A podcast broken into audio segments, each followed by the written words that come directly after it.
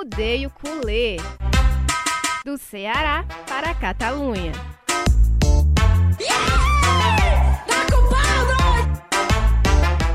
Fala galera do Arrudeio Culê, tudo bom com vocês? Olha só, a gente parou e sumiu um pouquinho, né?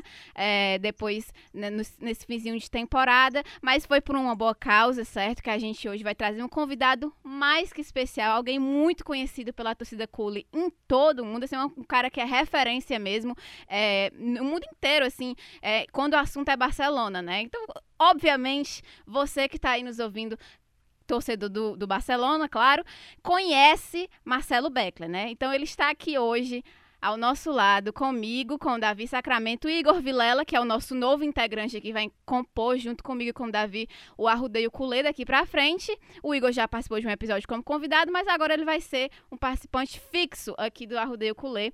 E a gente Obrigado. tem a honra de trazer o Beckler para conversar com a gente aqui, fazer um apanhado da, do final da temporada do Barcelona e já projetar um pouquinho o que é que vem por aí. É, deixa eu Vou, vou falar primeiro aqui com o Davi e com o Igor, que já são de casa, e depois a gente vai para as apresentações do nosso convidado especial. Tudo bom, Davi? Quanto tempo, né, cara? Tudo bom, tudo ótimo. O último episódio Ai, foi. Gente, não, é. desculpa, Davi, interromper você, mas é porque a gente hoje é aniversário do Davi. Então ainda é mais especial ainda o episódio, porque é aniversário do Davi. Parabéns, Davi. Você é uma pessoa Opa, sensacional. Parabéns, Davi. Isso. Obrigado. É, a gente tinha marcado outra vez, não é segredo para ninguém, né? Que a gente não faz cerimônia e acabou ter, tivemos problemas técnicos e não podemos gravar com o Beckler, a gente ficou chateado, claro, que era um momento talvez desde quando a gente eu e a Marta a gente desenhou esse podcast, é, a gente pensou em Beckler, Bruno Formiga, é, foram os dois primeiros convidados que a gente pensou, que a gente sonhou e do nada o Joe Beckler respondeu o story da gente, da Marta, esse, esse e começou essa relação começou essa relação, a gente ficou boquiaberto. Enfim, é, é um presente muito grande para mim. Era o dia do meu aniversário gravar com essa referência do jornalismo, apesar do Barcelona não ter, não ter me dado algum presente com título espanhol, não me não, deu essa oportunidade. Vamos falar, mas... mas deu a Copa do Rei, mas o Beckler, assim como foi o Formiga depois do clássico, tá aqui para consolar a gente um pouco. Isso. E você, Igor, tudo certo por aí? Tudo bem, Martinha, tudo bem. Graças a Deus. Boa tarde, boa, tarde, boa noite, boa madrugada, né? Eita, Denis Medeiros, Denis Medeiros tá chorando na casa dele agora. Pois é, bom dia, boa tarde, boa noite, boa madrugada. Para o pessoal que está acompanhando esse podcast, seja lá qual for o horário, né? Sempre uma honra estar participando aqui com vocês. É a segunda vez e que responsabilidade, né? Davi estava falando é. da, da honra de ter o Marcelo, né, aqui tudo direitinho. Não sei se chama de Marcelo, não sei se chama de Black, enfim, qualquer forma, eu acho que dá para se identificar com ele, porque de fato eu acho que para a gente, né, nós três que somos do jornalismo, né, nós quatro no caso, né, mas nós três que estamos em construção no jornalismo, o Marcelo é como o Beckler é como referência, né, principalmente porque cobre em loco o nosso time assim de coração mesmo, apesar da gente estar no outro lado do oceano, né, e a gente aqui em Fortaleza, né, nós três aqui que temos esse sentimento em comum pelo Barcelona, o Marcelo vive isso de fato, a gente acompanha né, tanto pelo antigo esporte interativo, que hoje é a TNT Esportes, então é uma honra estar aqui podendo falar disso. Eu queria poder estar falando de coisa melhor, né, pelo Barcelona, mas infelizmente, quanto mais raiva esse time me faz, mais apaixonado eu fico por ele e mais camisas eu vou comprando e aí a coleção vai aumentando. É, mas é assim mesmo, é assim mesmo, que o Barcelona só traz raiva, mas para, é, o sentimento é esse, quanto mais raiva, menos a gente consegue se desprender, né? Então, gente, o Marcelo Beckler está aqui com a gente, ele é setorista do Barcelona lá em loco, ele vive em Barcelona já há anos, do TNT Esportes cara que também trabalha pra, pra, na, no, na comunicação em Barcelona mesmo. Todo mundo já viu lá a, o vídeo dele com o Piquet, né? Que viralizou bastante. Fala catalão, é um cara que realmente é referência para quem sonha em, em, sair, em cobrir futebol internacional. E, cara, eu sou muito fã. Eu até já falei isso pra ele no direct, mas eu não recebo notificação de nada. De nada. Eu odeio notificação. A única notificação que eu tenho, quando meu celular apita, eu já sei que Marcelo Beckler vem com alguma bomba para mim. Então é uma honra, Beckler, ter você aqui, viu? É, gente, que eu não tenho nem roupa para isso. É, tudo bem, Marta, Davi, Igor? Parabéns, Davi. Feliz aniversário. Quantos anos? 22. Maravilha. Aí não tem nem ressaca ainda. É do tipo que bebe no outro dia consegue beber de novo. Ó, primeira coisa, vocês vão explicar para um mineiro o que, que é arrodeio? Ah, claro, sim, arrudei é tipo. Ah, é Assim, sensacional. É, é, é um- uma gíria cearense que é tipo arrudear. É você ficar arrudeando ali no assunto. Ah, essa mina tá- é cheia de arrudeio. É porque é cheia de, de história, é cheia de, de, sabe, de coisa Dando pra chegar ao voltas. ponto. É dando voltas, voltas ali no assunto pra chegar num lugar. Tipo, vamos arrudear. É cheia de arrudeio essa Quem- menina. Quem fez essa pergunta também, Beckler, foi o Rogério Ceni, na época que ele comandava aqui o Fortaleza, aí teve uma pauta que, né, de uma, de, do, do sistema Verdes Mares, que é onde a Marta hoje trabalha, que eu também estagiei uma época, que a gente fez uma pauta com o Rogério Ceni justamente com essas gírias cearenses. E Uhum. aí tinha uma dessas também, que era arrudeio. Aí ele ficou perguntando, arrudeio, arrudeio, mas é realmente isso que a Marta falou. É quando a gente fica, fal... é, fica arrudeando. Aí aqui no Não, não. Ceará fala, a- a explicação é ainda melhor. O que que é rodeio? Vem do verbo arrudear. O que não faz o nenhum sentido. É, as, Mas eu- as, gírias, as gírias cearenses, Beck, se a gente for ficar falando aqui, dá para fazer um podcast inteirinho só com essas cores de É. futebol. Mas é É pra muito entender, bom. Mas né? você sabe que, mas você sabe que igual eu sou mineiro e, e de onde eu venho, a gente briga falando uai. Uai, uai você. Uai. Assim, é, uai serve como vírgula, interrogação, exclamação, ponto final, serve, serve para tudo. Isso que vocês estavam falando de, de ser referência e tal, é, é muito legal, muito obrigado. E você sabe que isso não muda. Hoje, hoje eu entrevistei aqui, eu não sei que dia que vai pro, ao ar, é, é, então, assim, na quarta-feira dessa semana, antes da última rodada do Campeonato Espanhol, eu entrevistei, entrevistei o Martim Perarnal, que é que escreveu os livros do Guardiola, né? Guardiola Confidencial e o Guardiola Metamorfose. Eu estava assim também. Agradeci ele antes, durante e no final da entrevista e tal, porque é, é muito bom a gente ter, ter referência, ter quem, quem buscar, quem consumir e, e aprender a fazer coisa boa e não fazer coisa ruim. Porque durante a carreira também passei por, por algumas situações de isso que eu nunca vou fazer. Então tem referência positiva e negativa. Sim. E a gente agradece muito por você realmente ter aceitado estar aqui com a gente, porque, enfim, realmente você acabou de falar, sabe como é a sensação. Mas vamos falar de Barcelona, né? É, Uhum. o Barcelona deu ali uma guinada no começo desse ano, né? A gente se iludiu um pouco com o possível título de La Liga, é, recuperou ali uma, uma- uma vantagem, vamos dizer assim, que o Atlético de Madrid tinha de mais de, chegou a ser mais de 10 pontos, diminuiu para 2, diminuiu para 1, chegou um ponto que só dependia dele para ser campeão e sempre que chegava na hora H no jogo, agora, se ganhar esse jogo você é líder. O Barcelona ia lá e decepcionava, como foi com o Granada, enfim. E acabou a La Liga, né? Acabou a La Liga, a gente encerra a temporada com o título da Copa do Rei, que não é de todo mal, que era uma, uma temporada de reconstrução. Mas, Beckler, você acha que realmente o saldo foi positivo dessa temporada? Eu acho que é positivo, sim. É, depois do 8 a 2 aqui, a sensação é que o clube estava entrando na maior crise da história e que era queimar tudo e começar do zero. E com- começar do zero sem dinheiro.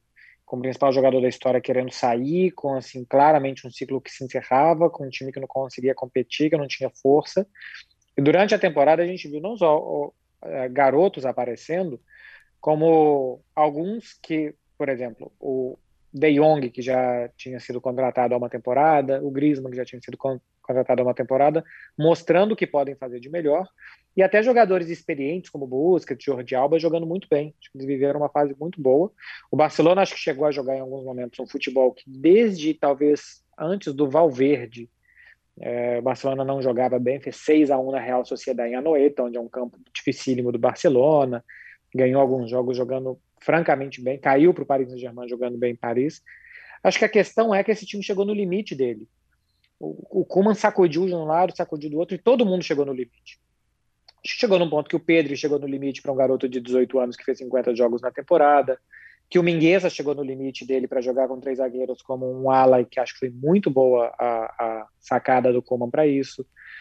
É, o Messi chegou no limite de até onde ele consegue levar esse time. O próprio Koeman acho que chegou no, no limite tático dele e motivacional dele com, com os jogadores.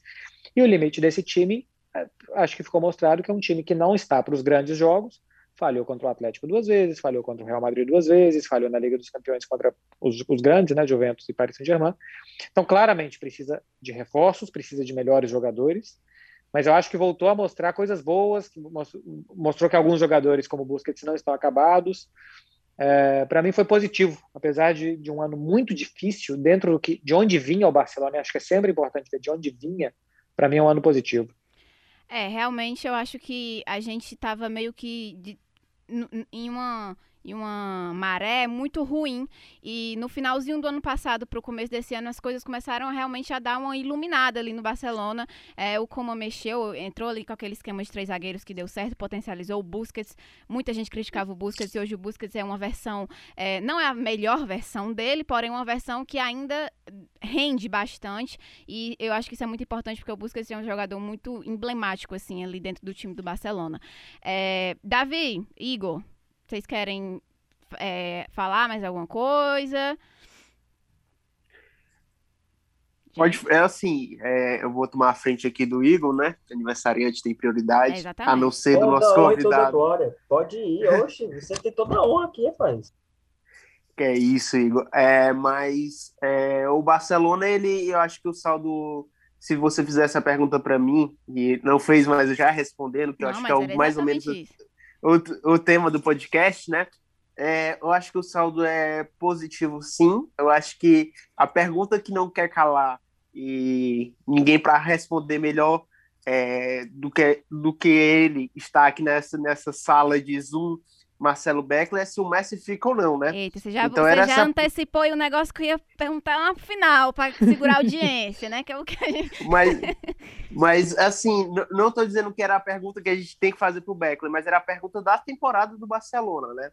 A pergunta se o Messi ia se convencer a ficar pela competitividade, porque, sinceramente, levar um 8 a 2 é, numa Champions League, é, com certeza não é competitivo é, não faz parte do, do esporte de alto nível essa discrepância, assim como não fez parte o 7 a 1 da Alemanha para o Brasil, mas assim, um 4 a 1 na ida do PSG é uma goleada? É uma goleada, mas 1 a 1 da volta com, é, com um pênalti perdido mostra uma competitividade do time. É, temporada passada a gente saiu com a sensação que a gente não tinha nada Agora a gente tem a sensação que a gente pode construir um time. A gente não tem um time completo, é, não tem um time forte e sólido para brigar por um título de Champions League, é, na minha visão, mas a gente tem possibilidade, a gente tem jogadores descobertas dentro do elenco. E assim, fora o De Jong, eu acho que o final de temporada, é, não necessariamente os últimos jogos, mas os últimos dois jogos, mas os últimos dez jogos, me deram esperança de uma contratação que eu já não tinha mais esperança, que era o Grisma.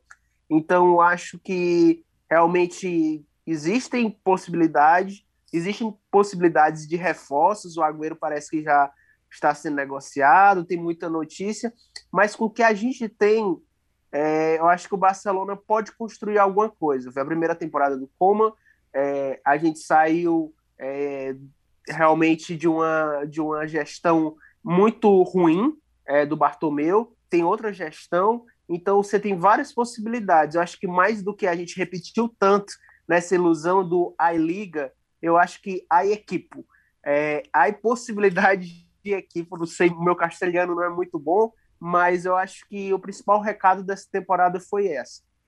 É, eu concordo, Davi. Eu acho que também a mudança de gestão foi muito importante para essa nova mentalidade. Eu acho que mexe muito também com o psicológico dos jogadores. Então, eu acho que tudo isso, a confiança mesmo do clube, ela tá bem diferente, mesmo que a gente perdeu o título da La Liga agora. Tá bem diferente do que o final da temporada passada com aquele 8 a 2 com aquela coisa vexatória e tudo aquilo que, enfim, parecia que realmente não tinha saída.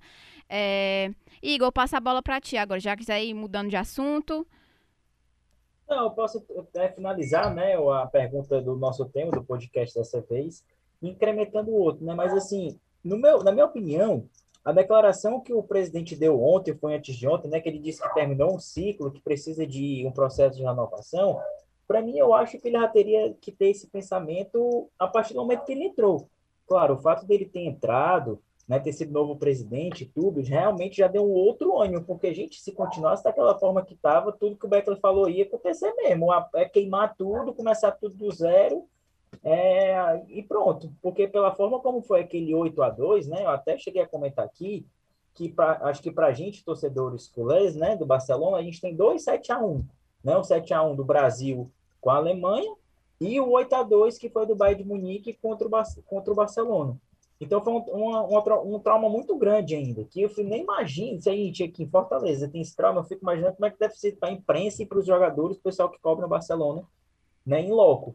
Então, eu, na minha concepção, esse processo de, de renovação já deveria ter acontecido no início da temporada. Assim, eu, eu desculpa te interromper, Igor, mas eu acho que claro. o processo já começou certo? Aos não, poucos. Eu não, concordo. Não, eu acho que não dava pro, pro Laporta chegar também e já, tipo assim, vou tirar aqui todo mundo e. Não, eu entendeu? Concordo, Jogar eu, pro, pro ar. Eu acho que na... já começou, só que aos poucos.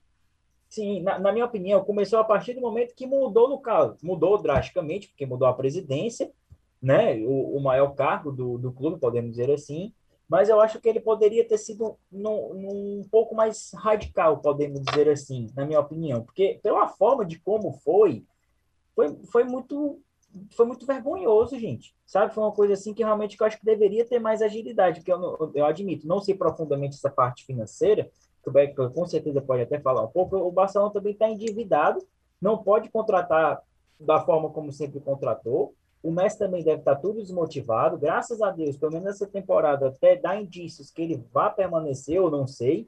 Mas eh, eu já estou na expectativa da despedida dele, né? Porque a gente viu um Barcelona não tão competitivo, que quando era para ser necessário ser competitivo, ele não era, mas pelo menos ganhou o título. A temporada teria sido, sim, de fato negativa, se, não tivesse, se a gente não tivesse conseguido nenhum título. Mas que já era o que eu esperava. Eu esperava um, uma temporada pronto. sem nada. Exatamente. Eu também concordo com você. Eu esperava uma temporada horrível. Mas pelo fato de ter o Messi jogadores que tem, então eles não fizeram, entre aspas, um pouco mais do que deveriam fazer. Em questão do Campeonato Espanhol, pai do último jogo agora contra o Atlético de Madrid, ficou no empate, aí complicou mesmo. Até porque também esse Campeonato Espanhol fazia tempo que a gente não viu uma disputa acirrada até o final, como está tendo nessa, com o Atlético de Madrid, Real Madrid e o próprio Sevilha, que até o final das rodadas estavam na, na, na briga pela liderança, né? Então, a, a, em resumo, também eu acho que a temporada foi positiva pela forma como ela terminou no ano passado, né? E agora fica aí a nossa expectativa, se continua com como mesmo, né? Se o Messi fica, né? Quem pode contratar, quem não pode, e por aí vai. É, eu acho que realmente... Isso que o Igor está falando, não, isso que o Igor está falando, Marta, de, de renovação, e que o Laporta talvez pudesse ter sido mais, mais radical, não dava para ele ser mais radical, né? Primeiro que ele assumiu o clube fora de período de janela de transferência, não tinha, não tinha o que fazer, não tinha simplesmente como se mover, não dava para contratar ninguém, não dava para vender ninguém.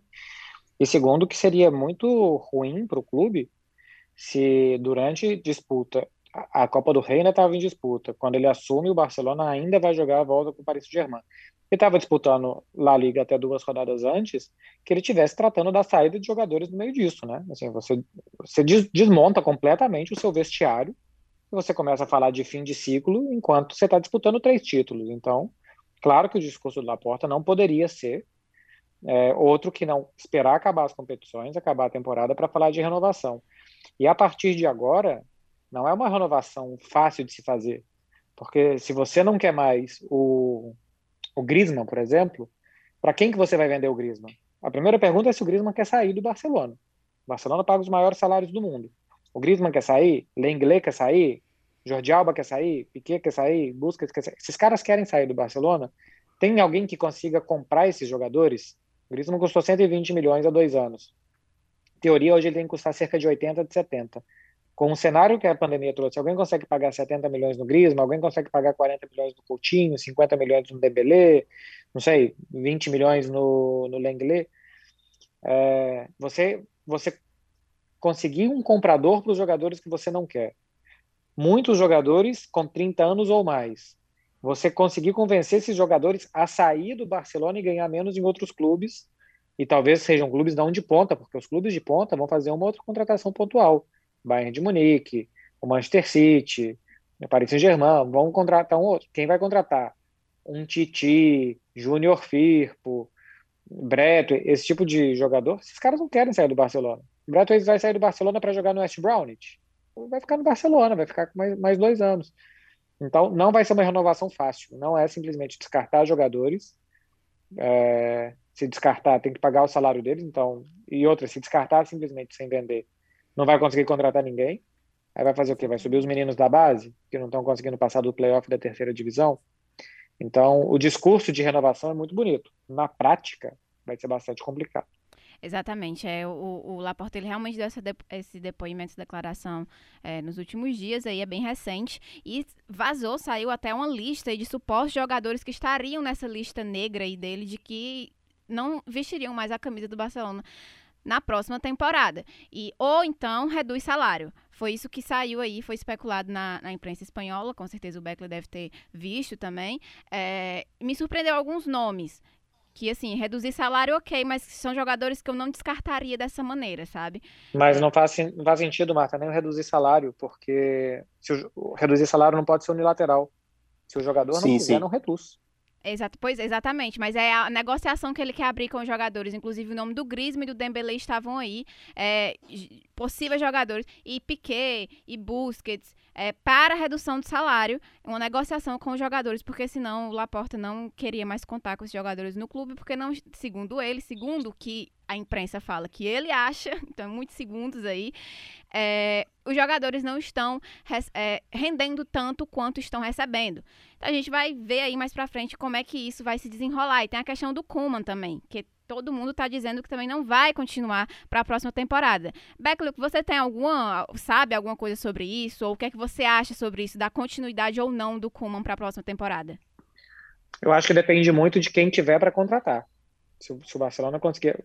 A primeira coisa para ser técnico do Barcelona, além de estar tá identificado com o estilo de jogo, estar tá identificado com o que o Barcelona acha que é como se deve jogar futebol, é, é ou ter passado por dentro do clube. O Valverde passou pelo clube, Luiz Henrique passou pelo clube, Coman passou pelo clube. Se a gente for pegar o Tata Martino e o Kik Setien não, mas foram exceções. O, o, Tata foi contratado depois da morte do Tito, numa situação muito difícil, e o Kik Setien também, assim, meio de temporada, depois do Barça receber vários nãos, mas normalmente eles querem alguém que conheça a casa, que tenha passado por dentro do clube. E outra coisa, que, que ainda que não tenha passado no clube, que fale castelhano, né? Como Sim. você vai treinar o Messi, o Busquets, o pequeno fala inglês, o Jordi Alba, sem falar a língua deles. Então, estão falando aí do Ten Hag, Ten Hag não, agora do Hans Flick. Hans Flick, exatamente. Hans Flick fala, fala, alemão, não sei nem se fala inglês. É, se não falar castelhano, pode ser que o Barcelona mude completamente. Mas o último que esteve no Barcelona sem falar castelhano foi o Bob Robson, 96. O tradutor era o Mourinho, inclusive. É, isso tem 25 anos. Barcelona não tem técnico que não fale castelhano. Já ainda é muito prematuro, Beto? Como? O Chave. O Chave, o Chave acabou de renovar com o Alçade, né? Mas, acabou de renovar é, com o Alçade. É, é, é, até complementar isso também, mas será que eu não sei em questão de valores, quanto é que seria a multa dele em relação a isso. Mas, como pelo seu discurso que você falou, né, a primeira pessoa quando você começou a falar, eu lembrei logo do Chave. É, a questão é que, que é, não é nem só a multa, né? É como pega mal que você renove um contrato e duas semanas depois você assine contra o clube, ainda que esse clube seja o Barcelona, ainda que o Alçade saiba que o Xavi quer um dia treinar o Barcelona. Eu não sei nem se o Xavi se sente pronto para isso ou se, se ele quer pegar o clube nessas situações, que ele não vai conseguir trabalhar, que ele não vai ter um bom material humano para fazer as mudanças que ele acha necessário e tal. E outra, eu não vi nada dele no Alçade. Não vejo o Alçade jogar. Eu sei que entende o jogo, entende o Barcelona e tem ideias muito claras, isso sim. Agora, você vai conseguir colocar isso em campo ou não, é outra história. Ó, ele pode ser ou Guardiola ou Pirlo. Olha o Pirlo Exatamente, era isso que eu ia falar. É. Seria um tiro no pé, um, um risco muito grande para colocar a imagem de um cara que é ídolo, assim, do clube de uma forma ali lado a lado com o Iniesta e com o Messi, eles três para a torcida, principalmente atual, né? O cara, a gente vê ele, nossa, um ídolo, sim, eterno. E aí coloca ele nessa posição para pegar o, o, clube da maneira que tá agora, eu acho muito arriscado e eu não gostaria de ver o Xavi liderando o Barcelona nesse momento. Claro, mais para frente sim, é um nome que eu acho que vai dar muito certo, mas agora eu acho que é muito precipitado. Aí, pra gente já ir encerrando, eu tinha pensado em cada um falar também, tipo, é, fazer um, uma brincadeira com essa lista negra do, do, do Laporta e cada um dizer quem são os jogadores que vocês querem e desejam e acham que precisam sair do Barcelona na próxima temporada. Eu vou começar aqui, o, o, o Laporta, nessa suposta lista que saiu dele, tinha o Griezmann, tinha o Dembélé, tinha o, o Busquets, o, o, Alba e o Piquet. Eu achei, assim, um pouco muito radical, mas tudo bem. É, na minha lista de, de jogadores que, para mim, devem sair do Barcelona o mais rápido possível, eu vou estrear com o Coutinho, que eu acho que foi uma grande decepção. Eu acho que realmente a contratação mais cara da nossa história vai ficar marcada e manchada por um cara que não rendeu nem metade do que a gente esperava. Então, para mim, já chega, já deu de Coutinho no Barcelona. Bright White, é, um Titi. Vamos lá, deixa eu pensar. Eu tinha feito a lista e agora eu perdi. Um titio... Não, Bright, o Bright White é, brincadeira. Né? É, não, é mas realmente eu, a gente. Eu não sei se o Davi gosta dele, se o Becker também, mas não, não. O Bright White, não, não dá. Ó, oh, Becker, eu, eu sou, assim, né? Eu, eu tenho camisas do Barcelona, acho que por mais de umas 30. Cara, eu sempre gosto de colocar personalização e tudo agora. Do, bota do Bright White. Não, aí não. Peraí. É, mas assim, tem que entender o contexto, né? Quando ele foi contratado, o mercado de transferência estava fechado, então o Barcelona não, não podia contratar. O Soares tinha acabado de operar o joelho e ia ficar fora até o final da temporada, e o Dembélé tinha tido uma ruptura total do, das fibras musculares da, da coxa e também ia ficar fora a temporada inteira. O Barcelona tinha naquele momento Messi e Griezmann e o Ansu Fati, que ainda era um jogador do time B, ainda tinha ficha de segundo time, né? Então, assim, ele ainda era um jogador considerado do time B e tinha 15 jogos, 20 jogos como profissional. Então o Barcelona foi autorizado a contratar em uma medida excepcional de La Liga que ele só podia contratar ou atletas sem contrato ou jogadores de La Liga. Liga, e ele não podia nem jogar Champions, ele só podia jogar o Campeonato Exatamente. Espanhol, isso em fevereiro de 2020. Então o que, que o Barcelona fez? Ele foi em La Liga e pegou a menor multa rescisória de um atacante para contratar. E foi o que fez com o Brathwaite, que é um jogador que pode é. jogar de nove, que pode jogar do lado de campo, que vai se matar de correr em campo se for necessário para os outros. É, e foi dentro desse contexto, sabe? Porque eu vejo gente falando assim, ah, é porque o Barcelona preferiu o Braithwaite ao Soares. Claro que não, óbvio que não. Ninguém prefere o Braithwaite ao Soares. O Barcelona tinha que se desfazer do Luiz Soares, porque era um jogador de mais de 30 anos, jogar com ele com o Messi era muito complicado quando o time estava sem a bola, é, condicionava muito né? o jogo que ficasse muito lento, e tinha um salário muito alto. Então o Barcelona estava numa crise que tinha que se desfazer do salário e precisava de pernas mais leves em campo. Por isso que o Soares saiu. O Braithwaite só ficou porque ninguém comprou. O Barcelona não falou assim, bom, vamos tirar os Soares e agora vamos apostar tudo que a gente tem no Bradley. É porque ninguém comprou, então ele ficou por isso. Mas tem que entender o contexto que ele foi contratado para não é, parecer que o Barcelona está apostando por jogadores desse calibre para formar o seu plantel de forma definitiva. É, realmente foi uma medida ali de emergência, de desespero mesmo na época, eu lembro que realmente estava uma situação muito difícil para o Barcelona. Sem essa questão do elenco, já faz um tempo aí que o Barcelona vem sofrendo. Mas continuando aqui minha lista, Sérgio Roberto, eu acho que obrigada pelo 6 a 1 mas já deu o que tinha que dar também. Vem de uma temporada terrível, voltou de lesão agora, enfim, realmente não dá mais. Pianite também, que foi uma das coisas que, pelo amor de Deus, é, não deu para entender também. Eu não, não fui a favor na época dessa troca do Pjanic pelo Arthur, porque para mim não fazia sentido algum trocar um jogador jovem por alguém que já está mais de 30 anos. O Firpo. É, e eu acho que eu não negaria assim o, uma, uma negociação para o Dembélé, sabe? Eu acho que o Griezmann hum, acho muito radical no momento que ele vem melhorando, mas eu acho que o Dembélé também poderia entrar nessa lista. Passo para você, Beckley. É, é complicado porque, assim, por exemplo, se o, se o Dembélé vai sair, é, por quanto? Se for, porque se for por 50 milhões, não sei se o Barcelona acha um atacante igual ele por 50. Então, não sei se eu quero o Jadon Sancho, por exemplo, um jogador de característica parecida, vale mais do que isso hoje. Então vai sair o Dembélé e quanto que vai entrar no caixa para contratar quem? Porque dependendo de quem for vir, é melhor ter o Dembélé. Dependendo de quem for vir, é melhor ter o Griezmann, sabe? Dependendo então, é difícil fazer uma, uma lista sem saber por quanto e, e quem é que viria para lugares desses jogadores, quem que o Barcelona conseguiria contratar com o dinheiro dos jogadores que, que vão sair.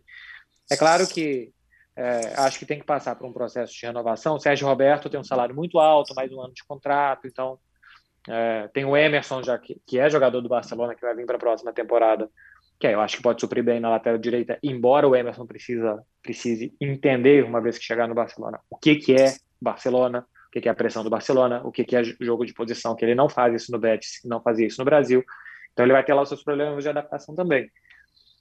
É, é difícil fazer lista, é difícil.